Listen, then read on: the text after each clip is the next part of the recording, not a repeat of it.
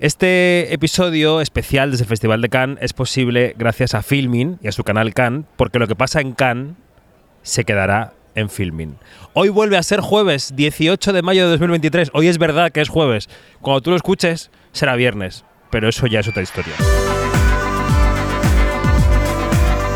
Quinótico, especial Festival de Cannes con David Martos.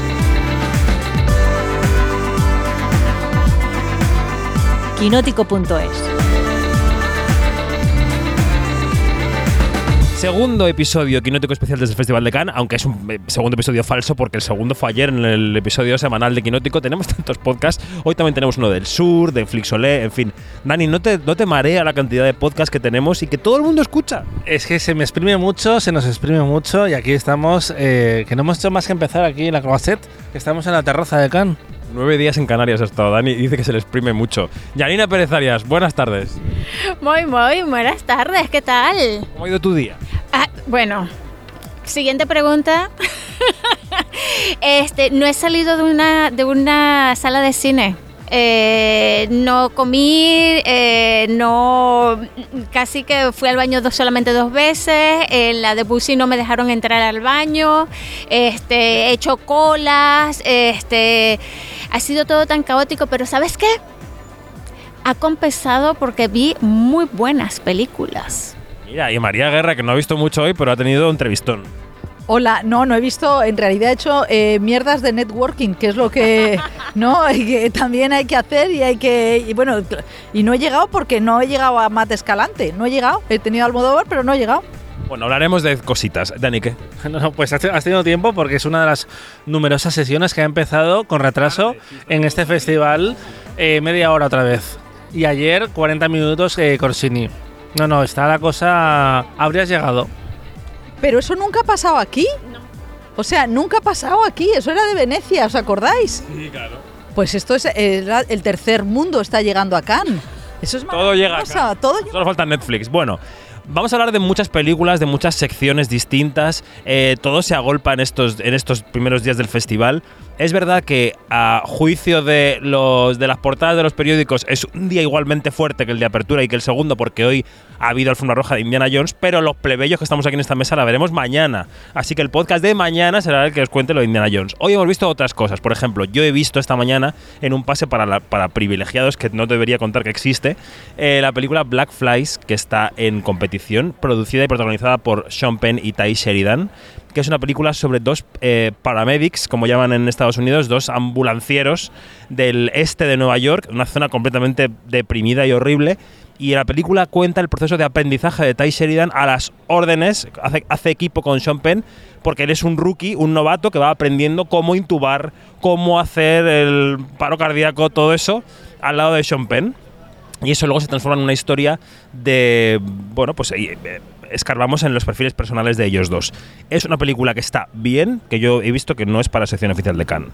Pero es- está bien. Te deja mal cuerpo por la mañana. La he visto esta mañana y me he quedado un poco así porque todo es sangre, vísceras y bebés muertos. ¿Cuántas llevamos así con Sean Penn? Unas cuantas, ¿eh? De sección oficial en Cannes que no deberían estar. Hoy cuando escuchéis esto tenéis que crítica en quinótico.es de Mariona Borrull sobre esta película y ella sostiene, y es verdad, que la cámara recorre el cuerpo de Sean Penn amándolo. O sea, ella habla de una película un poco fascista. Es verdad que es una película que se puede leer eso, yo no lo he leído tanto, ella lo lee, sobre mm, eh, clasista, fascista, sobre las clases populares y depauperadas de Nueva York, en fin, leed la crítica de Mariona. Como nadie más la ha visto en esta mesa, pasamos a lo siguiente. Luego hablamos del networking. ¿Tú qué has visto? Pues eh, eh, venimos de ver ahora a Mate Escalante. Por ir en orden, por no perdernos.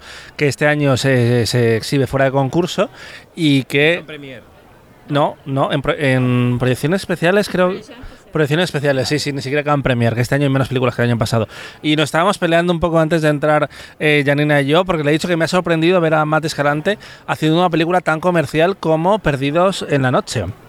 Lo cual no es algo malo, simplemente eh, me, ha, me ha llamado la atención porque es como un- una historia muy clásica, muy eh, s- shakespeariana sobre un, el hijo de una mujer desaparecida porque se metió a denunciar un negocio que no interesaba ni a las autoridades ni a la gente rica y desapareció hace tres años. Y él decide eh, infiltrarse en una casa de unos ricos que cree que son los culpables de, de la desaparición o la muerte de su mujer y ahí conoce a la hija adolescente mm, influencer que es Esther Expósito eh, y se inicia una historia Romeo Julieta mientras él está intentando vengarse todavía de los culpables de la desaparición de su madre. Y mm, eso, es una historia como muy comercial, es muy resultona, está muy bien dirigida, es muy entretenida y al mismo tiempo le preocupan los temas que siempre le han preocupado a Matt Escalante en películas como Eli, que aquí ganó mejor dirección en Cannes, como son la violencia, la desigualdad, el privilegio, la corrupción de las autoridades, todo eso está ahí. Pero a mí la sensación de lo que está en primer término es el salseo. Lo cual, mm, ¿qué te parece, Janina?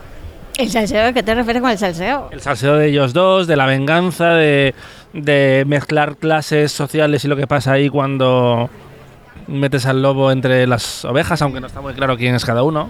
Este, cuando escriba, la, cuando escriba la crítica que se va a publicar en Quinótico, pues me voy a extender más, pero no, no estoy de acuerdo contigo. No estoy de acuerdo contigo porque, porque eh, ¿cuál es el camino? Hacer eh, nuevo orden, lo que hizo Mi- Michel Franco, ya está hecha. ¿Eh, ¿Sí? Entonces, No es una crítica. no- o sea, ya, ya, ya está hecha. Entonces, este, hay que meterse por otros caminos, quizás, como dices tú, con el término comercial, pero yo diría como que más, este, más de gancho, este, para meter muchos de los temas. O sea, lo eh, Amata Escalante ya está en un nivel que es para quitarse, no te digo el sombrero, para quitarse el brasier. O sea, de verdad, está rodando espectacular, no comete los errores que había cometido anteriormente, como de, como de mucho subrayado y todo esto. Este, es, es una cosa apabullante lo que hace Mata Escalante en esta película y cómo lo mete todo y cómo es tan bella la película. Cómo te habla de un horror, que es el, el horror de todos los días, y te da gusto verla. Y tengo que mencionar, por favor, lo tengo que mencionar a Juan Daniel García Treviño, que es el protagonista de esta película, que este chico salió por primera vez eh, como protagonista en una película eh, durante la pandemia que se llamaba Yo no estoy aquí, eh, por Netflix, y fue...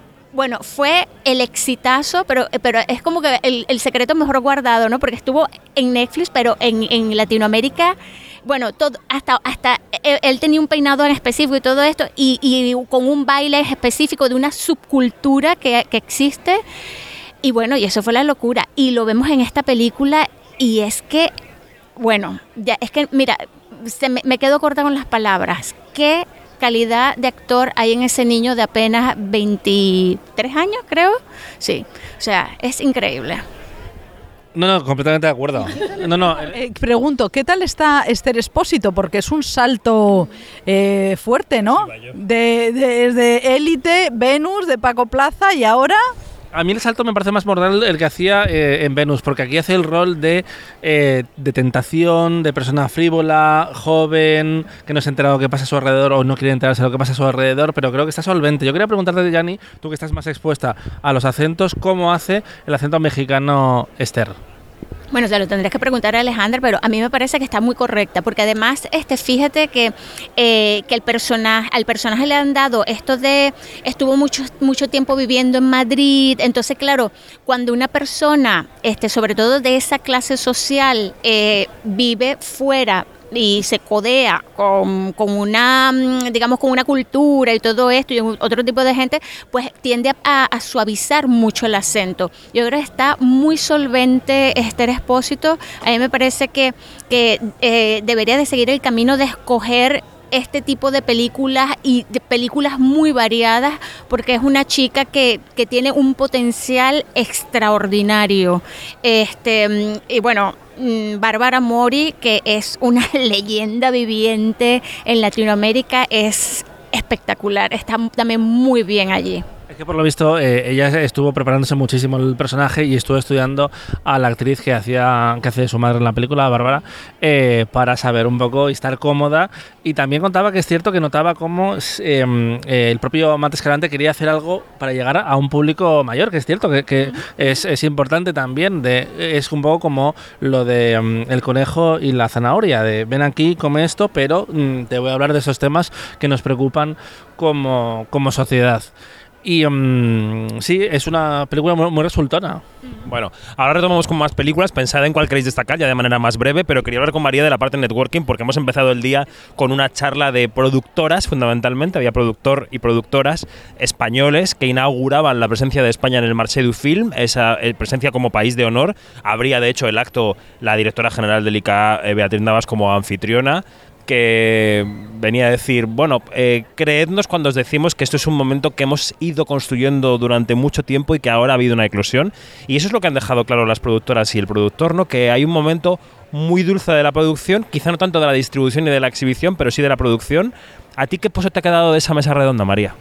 Bueno, yo luego me encontraba a Esther García y, le daba las gracias por hablar claro, porque yo creo que los productores, que son los del dinero, eh, eh, son los que trabajan las películas desde abajo.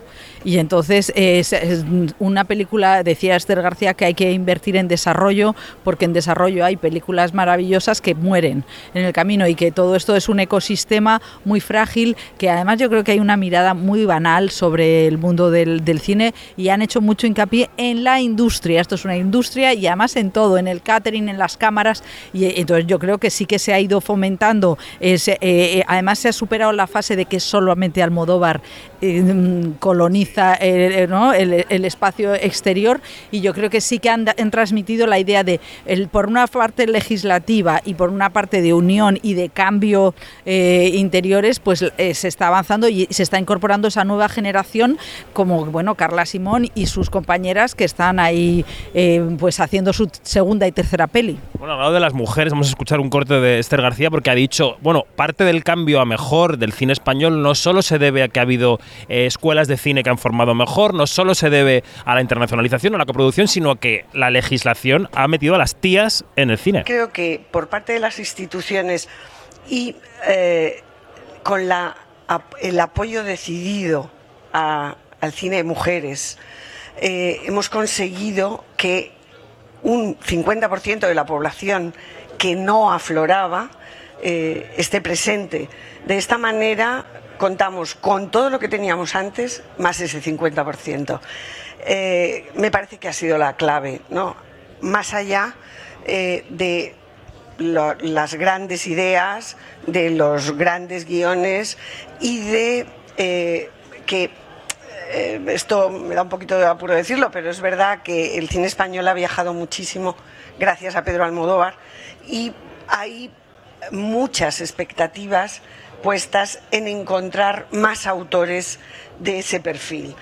Entonces, eh, no tengo duda de que es eh, un momento extraordinario y, y creo que eh, las productoras estamos haciendo un esfuerzo adicional por significarnos que estamos consiguiendo, chicas. Lo estamos, lo estamos haciendo. Y terminaba el corte diciendo, lo estamos consiguiendo, compañeras, ¿no? Sí, la verdad es que eso es muy interesante y eh, por, precisamente porque entramos en un año electoral y yo le preguntaba si es posible, eh, si llega el PP y Vox, se puede... No, se puede revertir esa ley de igualdad que ha llegado en el año 2022 a que haya un 50% de directoras, lo cual es una cifra que no existe en Europa. Que otra cosa que pasa es que España ha conseguido aplicar la directiva de igualdad y que decía eh, Cristina Andreu, la presidenta de CIMA, que en Berlín eh, le habían dado un despacho para recibir a, a las otras cinematografías porque, eh, porque la, la, igualdad se hace y se deshace por la noche si te descuidas. Entonces, eh, yo creo que es muy difícil difícil que se revierta, lo decía Esther García, yo lo decía un poco para meterle el dedo en la boca y ella decía, bueno, esto no se lo perdonaría la ciudadanía ni la propia ni el sector. Yo creo que es como la ley cremallera del Congreso, ¿no? Que hasta Vox se tiene que comer la ley de una mujer y un hombre y es muy difícil eh, desandar leyes. Bueno, y luego María y yo, los dos en un tiempo distinto del día, hemos estado de cerca con Pedro Almodóvar y con Ethan Hawke, que ayer los vimos en la distancia, en el escenario. Eh, tanto tú como yo hemos estado en una charla de 45 minutos distintas y hemos visto, yo creo, a un Pedro Almodóvar, ahora te pregunto por él, muy orgulloso de lo que pasó ayer, muy decidido a trabajar mucho todo el tiempo, no tiene intención de parar. A un Ethan Hawke un poco más en segundo plano, dejando hablar al maestro, pero los dos con palabras elogiosas todo el tiempo. Y quiero que escuchéis que Pedro Almodóvar nos contaba que porque yo que también le metía un poco el dedo en la boca y le decía, pero lo de Kate Blanchett es porque no has visto, has visto que no podías ensayar con ella y tal. Él se ha refugiado en que mm, él es muy minucioso, que él hace el arte de todas sus películas y trae hasta los vasos de su casa, los pone en el set. Y luego ha dicho que va a retrasar el rodaje de su nueva película, de su primer largo en inglés, que va a tener lugar en Nueva York, a marzo por la luz de la ciudad. ¿Sabes? Hasta que, no, hasta, hasta que no estás rodando no puedes estar seguro, porque el cine se caracteriza por la incertidumbre hacer una película es algo muy incierto, aunque esté preparándola. Yo ahora estoy haciendo las localizaciones, tengo el casting, eh, no sé si están contratados o no, pero y el guion. Eh, empezaremos la preproducción en, octubre y empezaremos a rodar en... Yo, yo quería rodar en octubre, pero las horas de luz de Nueva York son muy pocas en otoño e invierno. Escasas cinco horas de luz, buena para rodar y allí rodaríamos los exteriores. Entonces nos hemos pasado a empezar a rodar en marzo. Eh, entonces, ¿sabes? Eh, rodar con ellos me ha dado la seguridad de que puedo hacerlo con un inglés muy básico, de que a base de mi lenguaje corporal o no sé, soy comunicativo aunque mi inglés sea tan básico. Entonces eso me ha dado confianza. También es una película que es larga, pero también de muy pocos personajes. Y eso también me da, me da más confianza. Y después, Nueva York es una ciudad con la que yo siempre he soñado. Yo recuerdo la primera vez que la vi, eh, físicamente era una ciudad soñada a través de los cómics, a través, pero, pero es, y es una experiencia que todavía no, eh, no se me ha ido. Sigue siendo una, una ciudad soñada. Entonces me hace mucha ilusión rodar los exteriores en Nueva York. Y espero que así sea.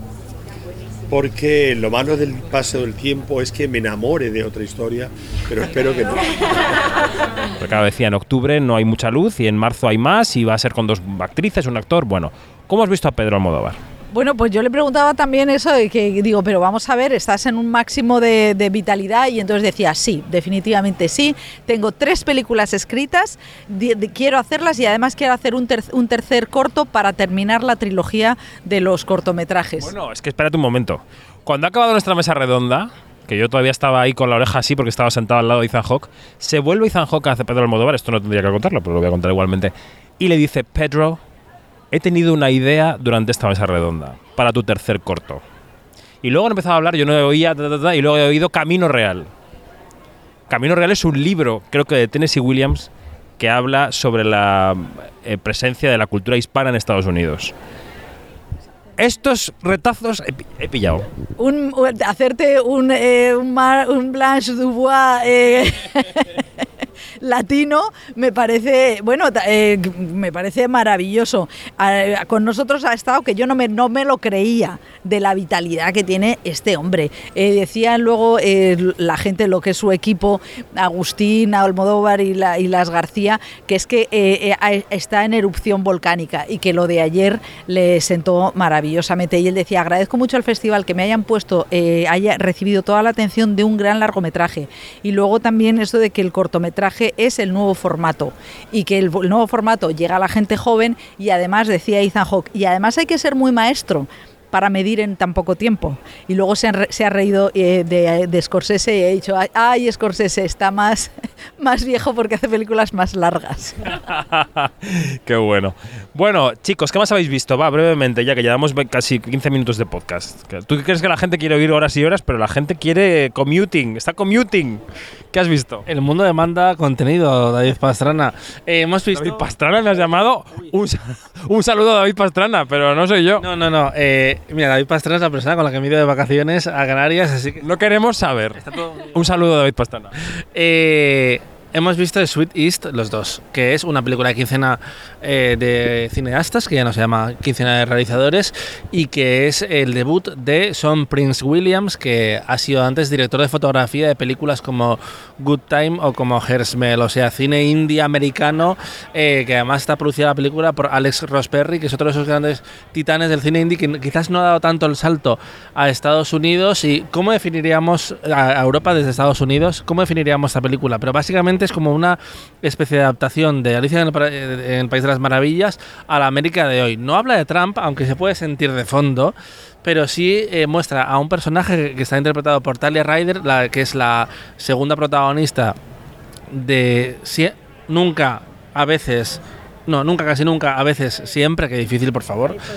Em, que La película del aborto. Exacto, esa, esa película. Ella era la prima de la protagonista. Pues aquí hace de una estudiante que se va eh, con sus compañeros de clase a Washington DC, el típico viaje de fin de curso, y ella decide escaparse. Y en- eh, empieza un viaje por América en el que se encuentra con neonazis, con eh, la frivolidad de la industria del cine, con Es un mago de Oz casi que una Alicia, ¿no? un poco de todo, integristas regionales eh, árabes, con... Tiene un poco de todo. No, pero es mejor que Rainbow. Podemos... Dani, por favor, venga ya, ¿y qué te ha parecido la película? con el- Recordamos el título primero, que la gente se pierde cuando... Sweet East. Y además con eh, ese retrato tan, tan hijueputa que hace de, de la, de esa generación, ¿no? De, que es una generación de unos veintipocos, ¿no?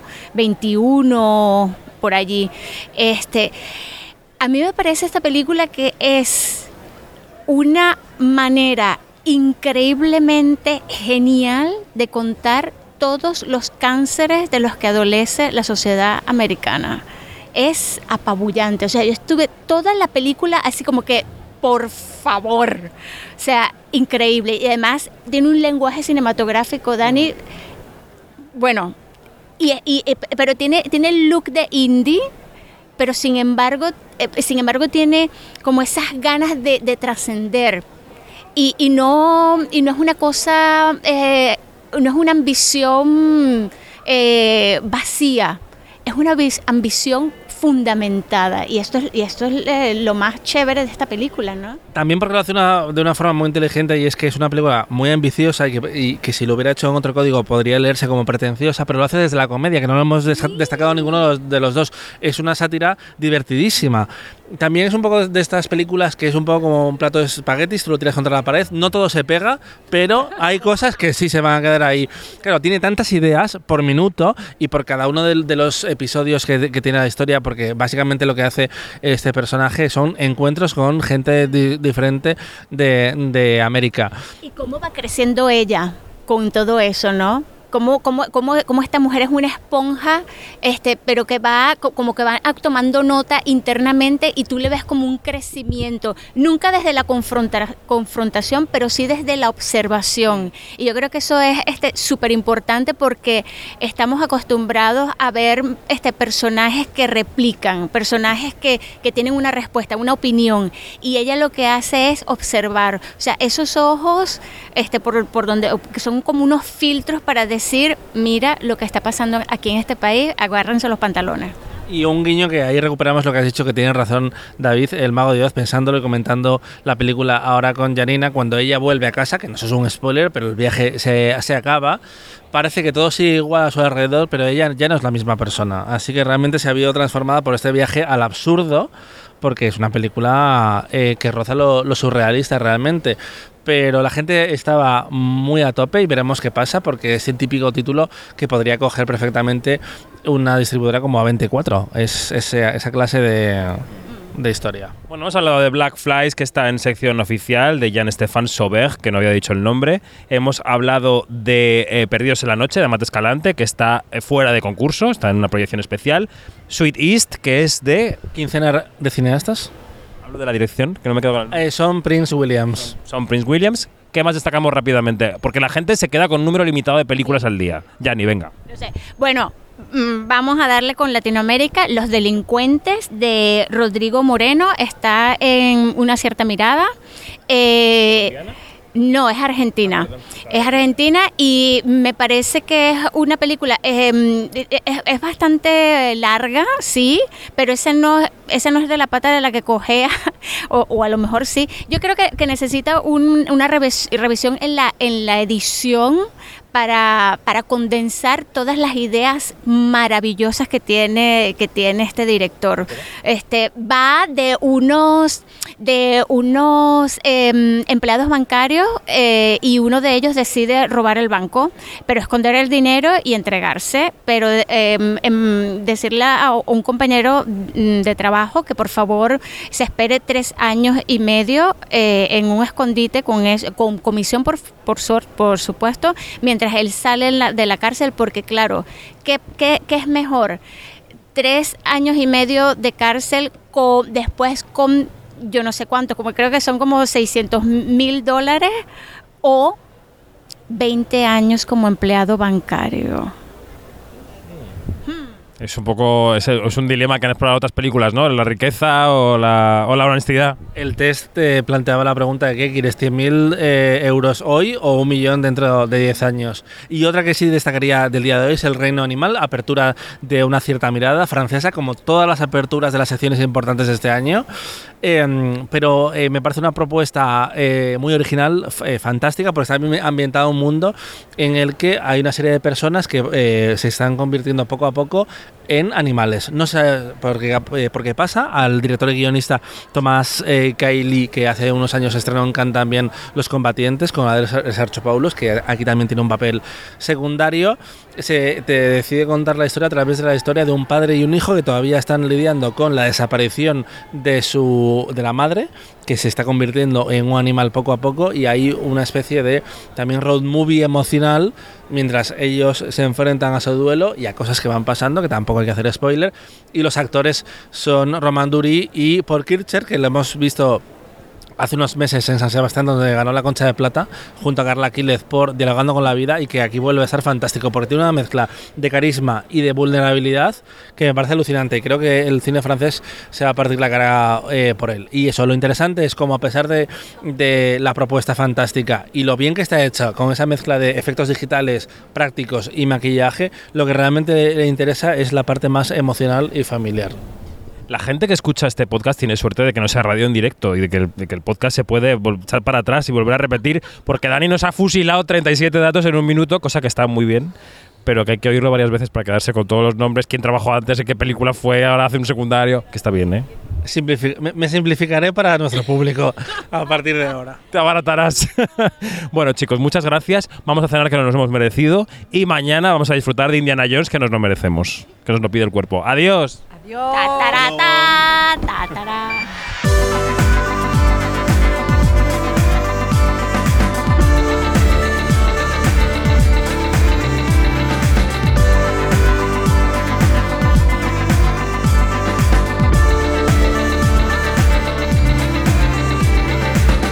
Es todo, más información en quinótico.es, primera con K y segunda con C y en nuestras redes sociales donde somos Quinótico. Hasta mañana.